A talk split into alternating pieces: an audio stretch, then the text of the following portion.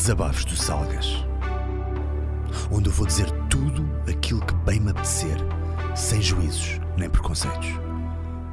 Por isso, coloca o teu cinturão branco e anda comigo.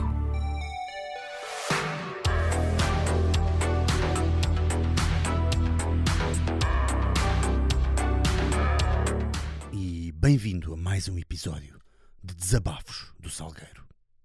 Salgas para os amigos. Eu não sei bem se sou eu que sou bem-vindo ao teu mundo ou se és tu que és bem-vindo ou bem-vinda ao meu. De qualquer das formas, estamos a fazer companhia um ao outro e isso é o mais importante. É isso mesmo. Uh, Eu estou a ler um livro que é uh, o livro da biografia do Brian Wilson, que é o, a mente por trás das grandes músicas dos Beach Boys. Uh, eu sou muito apaixonado, digamos assim, pelo processo criativo. O que é que faz as pessoas? O, o- o que é que leva, ou, ou em que é que as pessoas estavam a pensar quando criaram, por exemplo, aquela música que, passado 3, 4, 5 décadas, ainda continua a ser das melhores músicas de sempre?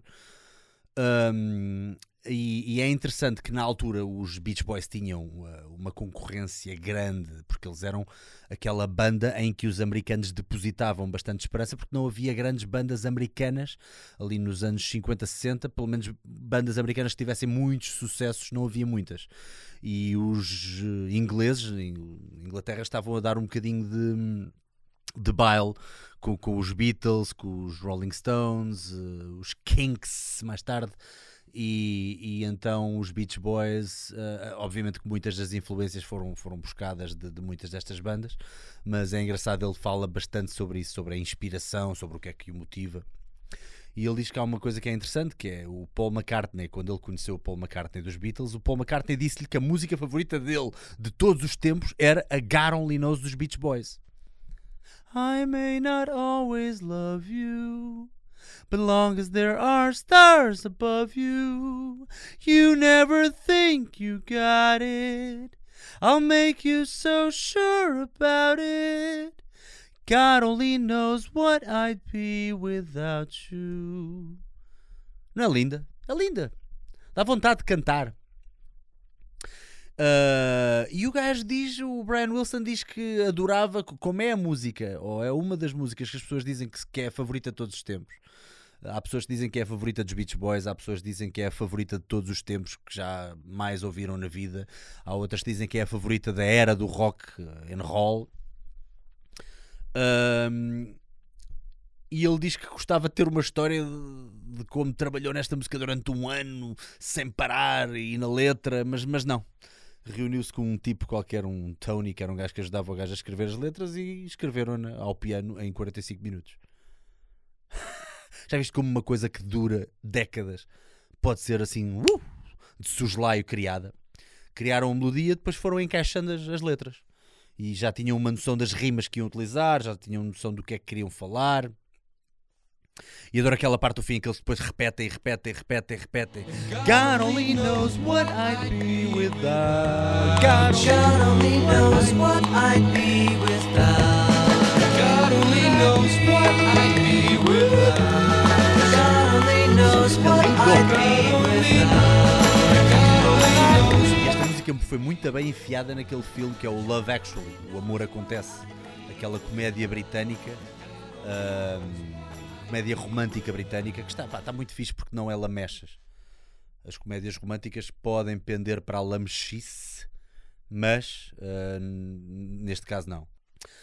Bom, mas ah, avancemos. Eu estou muito contente porque eu vim de vim de uma viagem eh, muito interessante que fiz ao sul de França. Portanto, eu fui a Saint-Tropez, fui, estive em Nice e fui a Saint-Tropez, fui eh, ao Mónaco e fui a Cannes.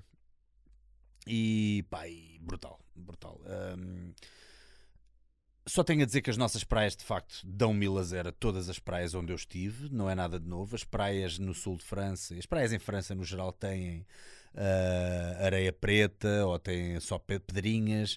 ah, é quase como se estivesse a andar naquelas pedras de carvão dos, dos seminários de coaching e desenvolvimento pessoal. Agora vais andar em cima das brasas para chegar até à água Isso, pensa. ah, abstente.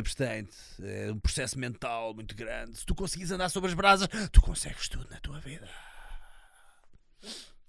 E, hum, mas pronto, ali, ali não estás nesse mindset, não é? Ali estás apenas tipo, foda-se, porque é que isto não pode ser areia, caraças? Chegaste em tanto dinheiro, importa em areia. E de facto entramos numa praia ou outra, conseguimos descobrir ali uma praia ou outra que de facto tem areia. Apesar de ser aquela areia artificial, né? um bocado banhada. Um gajo sabe, um gajo sabe. É como comer mousse de chocolate. Um gajo quando come mousse de chocolate a sério sabe. Não, não, não, esta é caseira. Não, não, não, esta é da Royal ou da Alça. Por acaso não gosto. Puré de batata é a única coisa que eu consigo comer sendo minimamente artificial. Epá, adoro. E, e lá no- em França os gajos adoram puré de batata, pelos vistos, porque há em todos os restaurantes. Epá, eu adoro. É o meu lado puto. Eu fico feliz com um bife mal passado e um puré de batata. E então, se for bife, eu pego no bife, eu corto. Eu até fiz um story disso. Houve malta que ficou enojada. Eu pego em bocadinhos do bife, eh, enfio dentro do puré de batata como se fosse molho. Não gosto de puré de batata com molho. O puré de batata sozinho serve. A não ser que seja aquele que parece argamassa, mas os chacanas franceses fazem-no bem. Le français, they know how to cook. They, they they know how to cook, é? Yeah. Uma coisa que me irrita é que eles não têm casas de banho uh, para homem e para mulher. Uh, ou seja, têm, todas as casas de banho são unissexo. Nós homens somos uns grandes javardos. Portanto, as senhoras unissex lixam.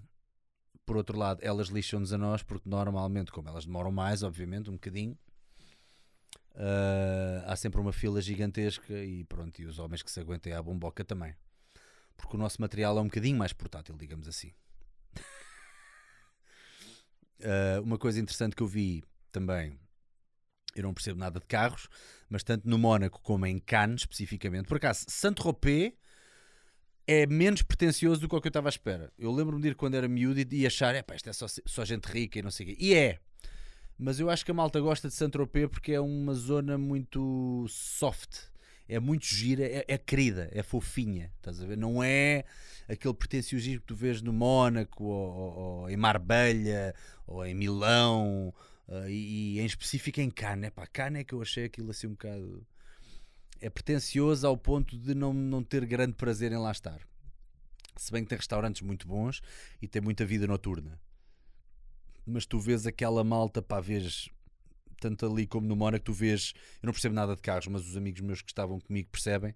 E a cada carro que passava, ou de 10 em 10 carros, passava um que eles diziam: Estás a ver aquele carro ali? Só há 100 no mundo. E eu, foda-se. Impecável. Olha, no Mónaco vi um que é Panini. Panini? Patani. Patanini? Não. Eu nem sabia que havia uma marca com esse nome, vê lá. Eu assim, mas é o quê? É Mercedes? Ele, não, é um Patani. é um Patani, puto. Eu, ah, é um Patani. Ah, é, claro, um, Patani. Whatever, é um carro que existe para 10 no mundo e então estava um gajo a passar com aquele, com aquele ar de eu sei que vocês estão a olhar para mim, seus cabrões, trabalhem, trabalhem mais um bocadinho. E depois todas as senhoras que tu vês, homens também, mas uh, tu- todas as senhoras tu vês plásticas de, de cima a baixo, são todas iguais, man.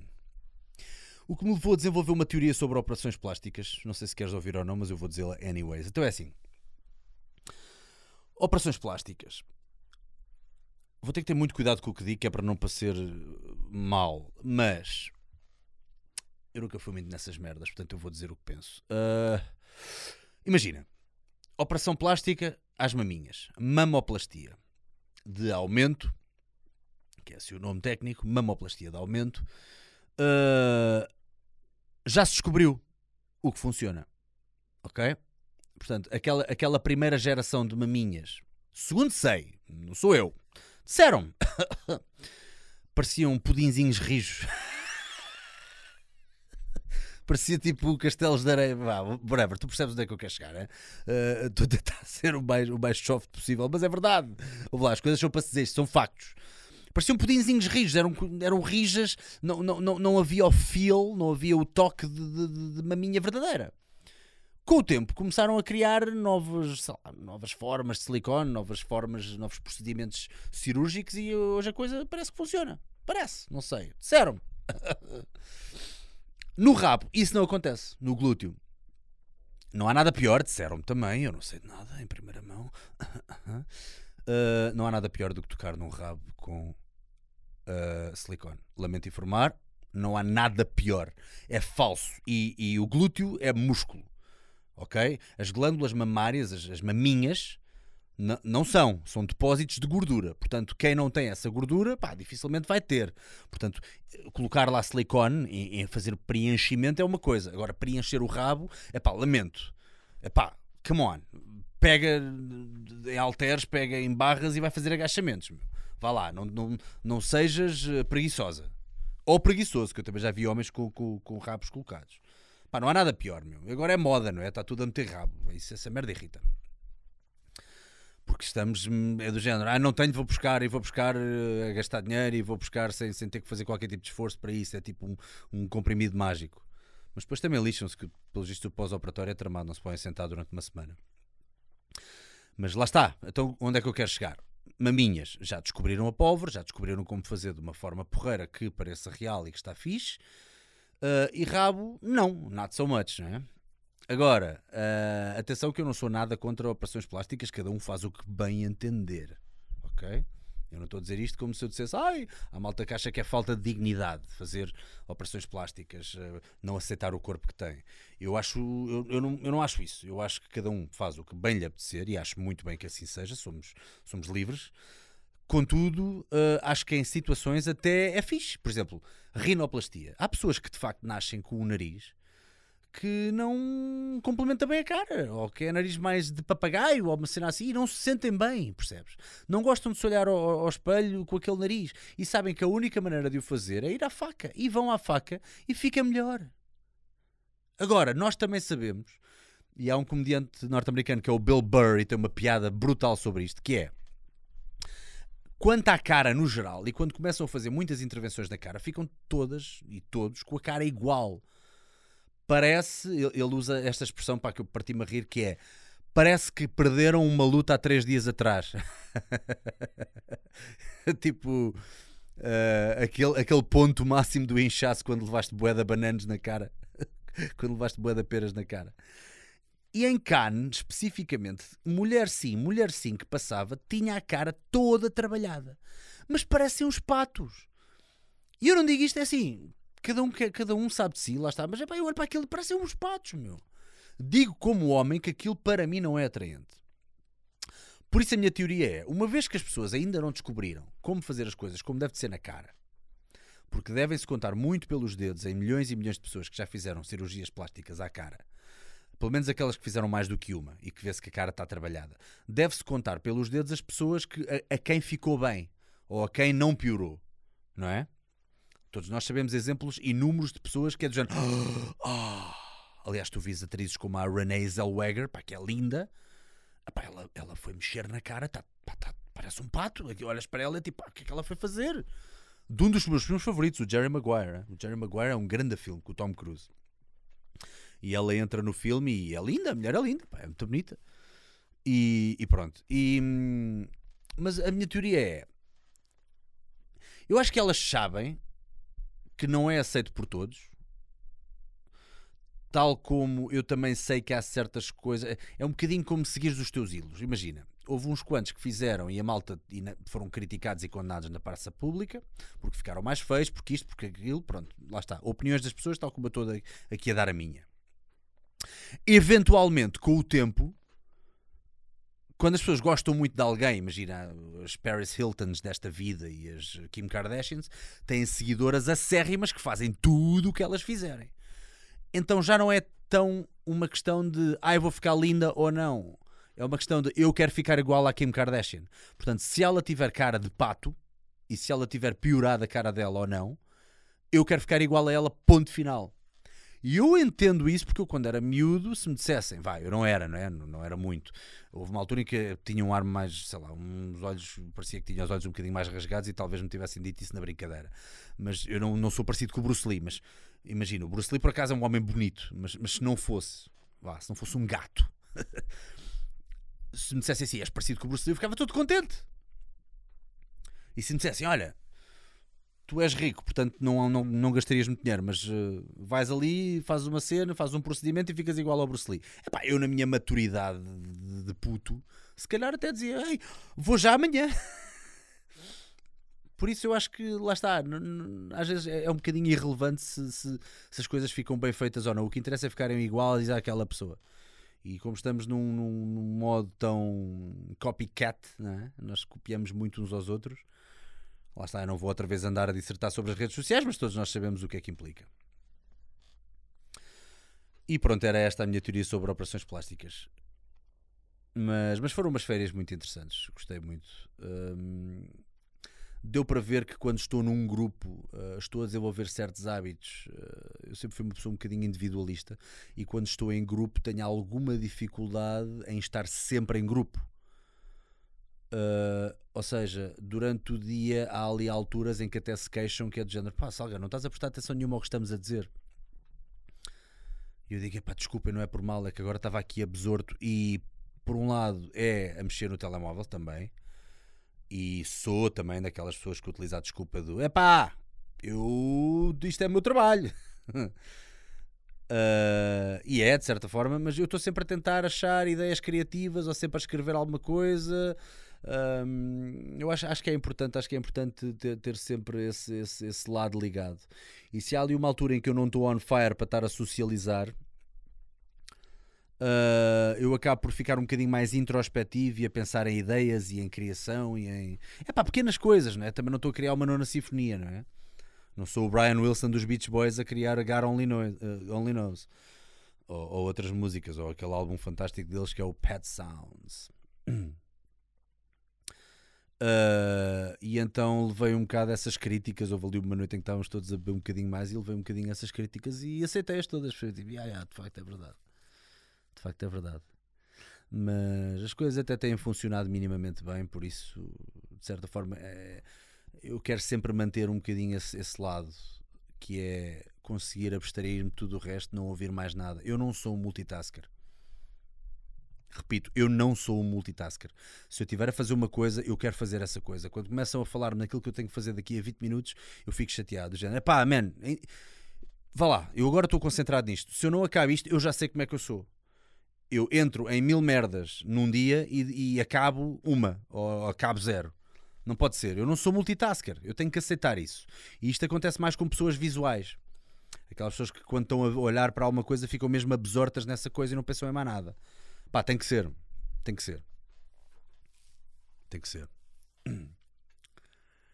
E depois outra coisa é. Não nos podemos esquecer que eu sou freelancer, não é? Lá está, isto também não é, isto não é uma desculpa necessariamente, isto é um pedaço de informação e é um desabafo, uma vez mais. Ah, um freelancer nunca vê as férias como uma pessoa que trabalha por conta do trem, muito menos quando tu tens uma empresa. Quando és uma pessoa que trabalha para ti próprio, tens uma empresa e tens algumas pessoas a trabalhar para ti, mesmo que elas estejam de férias, que é o caso agora ainda, tu tens sempre aquela preocupação: o que é que eu não estou a fazer que podia estar a fazer? Ou porque é que eu não estou a produzir agora? Epá, e custa muito ficar na praia mais do que duas horas. Começa a fritar, aliás, às vezes passado uma hora já estou a fritar. Do género, epá, eu devia treinar, epá, eu devia ir eh, escrever qualquer coisa, eu devia ir eh, inundar-me de conhecimento, eu devia ir eh, estudar ou brincar um bocadinho ao chinês, eu devia ir. Para quem não sabe, eu estou a aprender chinês. Eu devia ir. percebes? Começa a entrar ali num frenesim, é quase tipo uma criancinha que não consegue, que tem déficit de atenção. Entretanto, as férias, e também por serem uma altura em que uma pessoa não tem tanto, tanta pressão para, para fazer as coisas, eh, gosto de me deixar levar e, e lembrar-me de coisas do passado. E, inclusive no Instagram estou a colocar muitas coisas antigas que já nem me lembrava algumas delas. Ah, e estava-me a lembrar do primeiro trabalho que eu tive na minha vida. Eu já tive muitos trabalhos e guardo essas histórias todas com carinho porque ajudaram a moldar aquilo que eu sou. O primeiro trabalho que eu tive na minha vida também foi no verão. Portanto, eu tinha para aí uns 15 ou 16 anos. Eu acho que era a partir dos 16 é que tu podias ir trabalhar. E eu precisava de dinheiro, não é? Que eu sou filho de pais ricos e não tinha dinheiro nenhum para o verão para, para ir sequer ao cinema. Então o que é que eu fazia? Eu fui a uma daquelas agências de, de, de trabalhos temporários chamada, havia uma que chamada Manpower, não sei se ainda existe. Epá, eu cheguei lá, eu e um amigo meu, e dissemos: Queremos trabalhar. E os gajos, sim senhor, preencham lá aqui esta cena. Ah, é. Epá, e. E o. E, e- e houve uma pessoa no final de eu preencher esses papéis que veio ter comigo e disse assim: Olha, Por acaso temos aqui uma coisa, para, mas acho que só dá para um de vocês. E o outro meu amigo, como pronto, ainda tinha uma mesada e não sei o que, disse: Olha, puto, fica tu com isto. E eu, a sério? Vou trabalhar? Ai que bom, que bom. Eu estou excitado que ia trabalhar. Ah, e, o, e disseram-me assim: Olha, há aqui um, um carteiro ah, numa zona de Lisboa, Alcântara, neste caso, que não que, que, que está de baixo esta semana. Portanto, se quiseres, vais substituí-lo.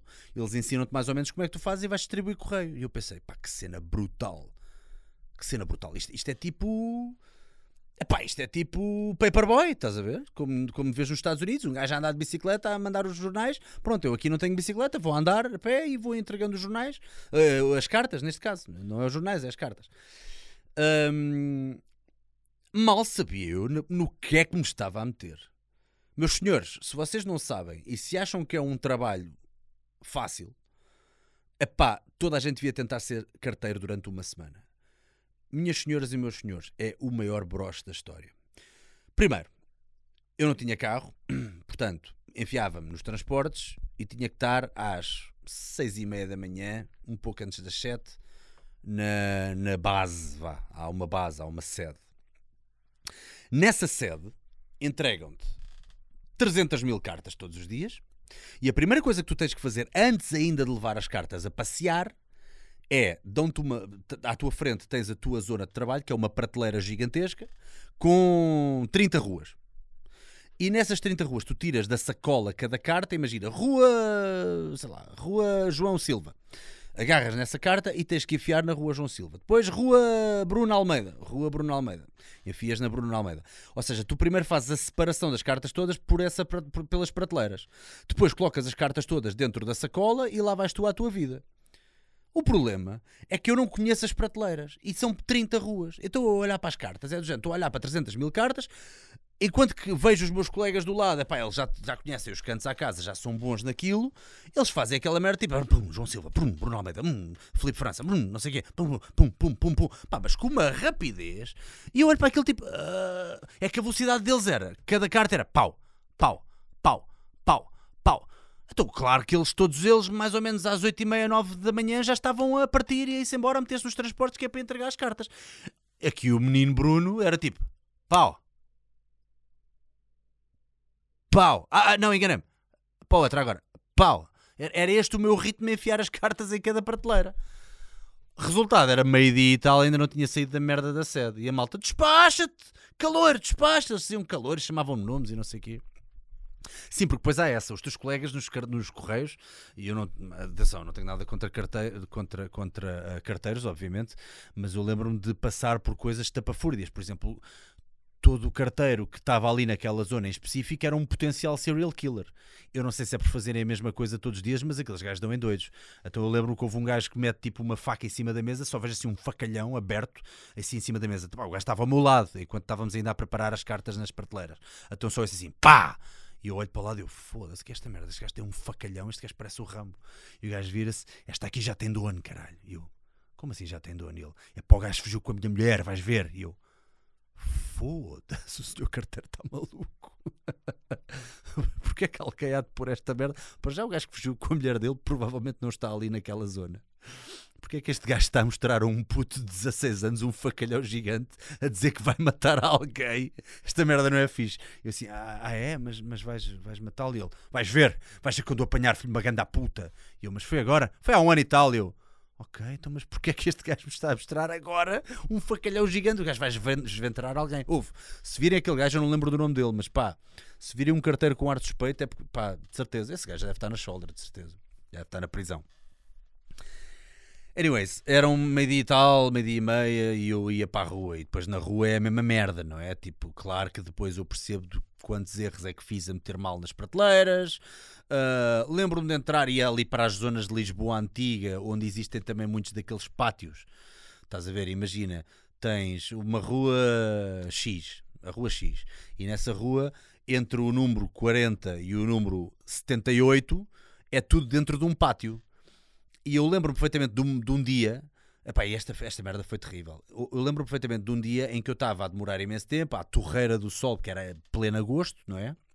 Se calhar foi por isso que, que o menino carteiro decidiu uh, meter baixa, provavelmente foi, foi de férias.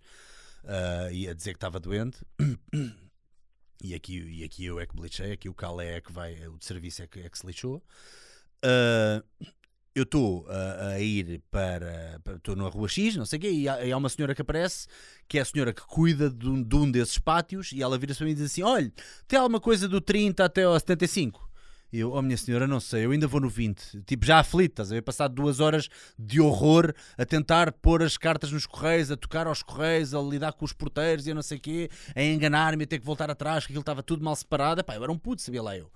Eu nunca fui um gajo organizado, agora imagina-me nos correios.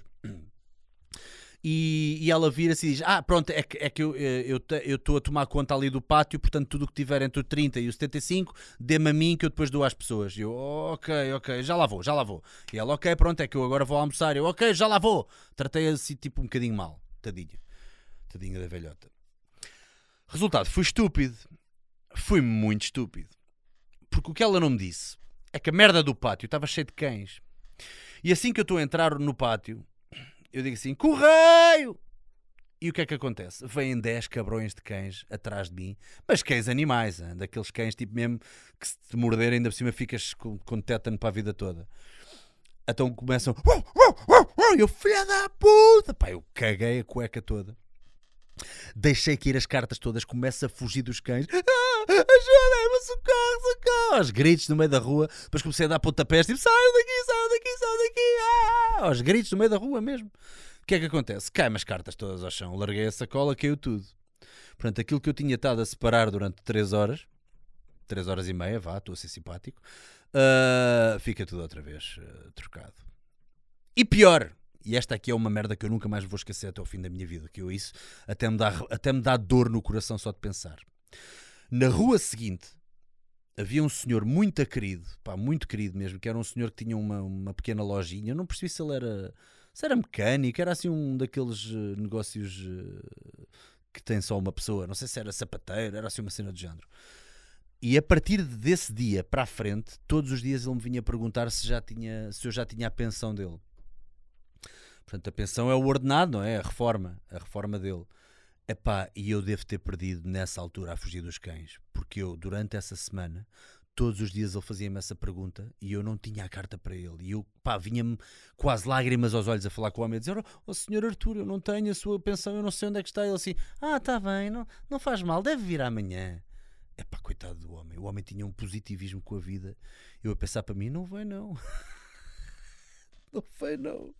Eu devo ter perdido esta merda. Se calhar até o cão comeu a tua pensão. É pá, e, e- e por acaso foi uma cena que até o chefe dos, dos, dos carteiros, que era uma besta, uma besta do caraças, o gajo devia ir para aqueles almoços ah, regados a vinho e o gajo desatava aos gritos connosco quando nós voltávamos lá. Ao fim da tarde o homem estava sempre impossível de aturar. E o gajo chegou-me a dar na cabeça. Ora lá, ó novato, tu perdeste, tu perdeste uma pensão. Eu, "Ah, não, não, ah, é que o senhor está farto de ligar para aqui a dizer que perderam não sei o que, não sei o que mais. Eu, não, não, não sei, acho que não, acho que não, é porque não deve ter vindo ainda. Mas eu sabia o que tinha feito, não é? Que merda, meu. Coitado do homem, espero que ele tenha conseguido receber a pensão. Que é na merda, já viste? Fuck. Phonics. Mas pronto, eu, eu acho que toda a gente. Toda a gente ah, deve, deve passar por isto. Deve passar por fazer alguma coisa que somos uma grande merda a fazer e deve passar por levar com, com, com patrões. Eu tenho amigos meus, patrões lixados. Uh, trabalhar por conta do trem é algo que é importante nós fazermos. Uh, eu acho que eh, começares a tua carreira como sendo logo empreendedor e sendo logo alguém que está a mandar nos outros e nunca tendo, ti- tendo tido exemplos bons e maus de pessoas a mandarem, entre aspas, em ti, uh, acho, acho que isso é mau. Acho que isso é mau. Acho que devia haver. E, e outra coisa é guardar sempre estas histórias contigo. Eu sou aquela pessoa pá, que estás a falar comigo e eu lembro-me sempre de histórias para contar. Lembro-me sempre de alguma coisa, tipo, olho para aquela garrafa, tipo, aí eu lembro-me quando trabalhei a distribuir águas, aí carazas. E foi a Carla Rocha, a Carla Rocha da, da rádio, ah, que é uma excelente comunicadora, e ela, eu fiz um workshop, fiz uma palestra com ela, que ela, ela costuma fazer cursos de vez em quando, portanto, se tiveres interesse, é uma pessoa que eu te recomendo, sobre comunicação, como comunicar melhor. E uma das coisas que ela diz, pá, que isto é muito simples, não é? Não estou aqui a, a roubar nada, mas ela diz uma coisa que é, sejam contadores de histórias. Uh, façam sempre um inventário das vossas histórias. Às vezes, pequenas coisas do dia a dia lembram-nos uma coisa super engraçada que aconteceu, ou uma coisa que tenha um moral da história incrível, que possam, podem contar, podem passar aos vossos filhos, aos vossos netos. Não há nada pior do que pessoas sem histórias, sabes? Pessoas que não têm nada para dizer. Ah, fui ao Peru. Foste até gostaste? Ai, giro. Ah, ah, que mongo. Hum, acho, acho que é muito importante sermos contadores de histórias e fazer um inventário de histórias. Ela também disse isto. Nem que seja por tópicos, meu. Não é, não é de repente passares a ser um- uma escritora ou um escritor. Estamos a falar de tópicos. Não te esqueças das coisas.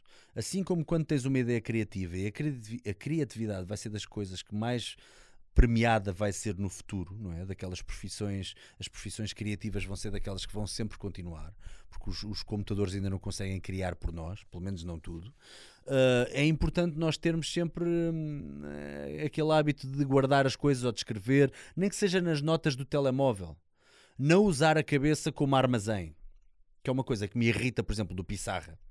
Que o Pissarra diga assim: olha, puto, no dia 23 vamos ter que fazer assim assado, ou, ou então estamos a ter uma ideia boa da ficha, olha, puto, escreve isto, escreve isto. Ele, puto, está no chip. Ele usa esta expressão que apetece-me dar-lhe um estalo. puto, está tudo no chip. Está tudo no chip o quê, meu? Mas qual chip? Essa cabeça. Achas que a tua cabeça achas vais-te lembrar de tudo, exatamente. É isso e começar a trabalhar logo nas ideias. Tu não começas logo a trabalhar numa ideia, eu já sei como é que é. Ah, e tal, tive uma ideia para isto, e não sei o quê, não sei o que mais. É como aquelas noites de bebedeira em que tu estás uh, a dizer, ya, ya, na segunda, bora, não, não, mas vou mesmo, olha, mas vou mesmo. Pá, no dia a seguir é tipo, oh, pô, ei, oh, epá, sabes que isto estava bêbado e não sei o quê. Detesto essa merda, detesto essa cena de fingir entusiasmo pelas coisas, ou então há alturas em que temos mesmo esse entusiasmo, mas depois desvanece. Não há, nada, não há nada pior do que potencial desperdiçado. Eu já disse isto, digo isto no meu livro, digo isto em todo lado. Não há nada pior, porra. E então, quando as pessoas não, não, não gravam ou não escrevem aquilo, aquela ideia boa que passou por elas, é, é como aquele empregado de mesa, pá, que estão 10 pessoas a pedir, e geralmente eu estou nesse grupo eu fico logo nervoso, e vejo o empregado de mesa a meter as mãos atrás das costas, dizer sim, diga, diga. E eu, ok, então eu vou querer, ainda por cima eu sou muito esquisitinha, quero ah, sopa, quero bife, não sei o quê, sem cebola, e vem com o quê? Então, olha, vou querer puré de batata, e vejo que ele não está a apontar nada. Eu digo, olha, não quero apontar. Ele, não, não, não é preciso. E eu, olha-me este, pronto. Está aqui a fazer um exercício de memória. Também já me aconteceu o contrário. Uma vez fui ao sushi, naqueles sushis tipo do chinês, estás a ver onde pedes tipo 30 números. Ai, quero um- duas unidades do 38, quero duas unidades do não sei quê. E não é que o sacana decorou tudo. O gajo mete as mãos atrás das costas. Éramos duas pessoas a pedir só, mas pá, era aquela cena do all you can eat, em que tu pedes para aí 15 números. Pedi todos, o gajo não se enganou numa puta de um, de um- de um prato. Respect para aquele gajo. Eu assim, não vai querer apontar? Ele, não é preciso. Mas com um ar assertivo, eu, pronto. Quando dizes esta merda com um ar assertivo, é bom que não te enganes em nada. Eu não lhe disse isto, mas pensei. Armado é mau. E não é que o sacana não se enganou em nada. Eu, pumba, bem feito, chapada de luva branca para não desconfiar das pessoas. Que eu sou muito desconfiado. E vamos terminar na desconfiança. E hoje vou-te mostrar algo diferente. Eu ainda não mostrei música portuguesa, vou mostrar música portuguesa, vou mostrar ah, uma que é as bandas, as minhas bandas favoritas ah, portuguesa, que chama-se Doutores e Engenheiros. Por- aposto que 99,99999% de vocês nunca ouviram esta música e dá-me uma pica para treinar. Epá, a música é brutal e tu até vais ficar Phonics. É, é dos anos 80. Se não estou a errar, esta música foi feita nos anos 80. Pouco sei sobre ela, só sei que se chama Diana e me dá um prazer enorme ouvir. Portanto, vamos embora ouvir a Diana. Até ao próximo desabafo.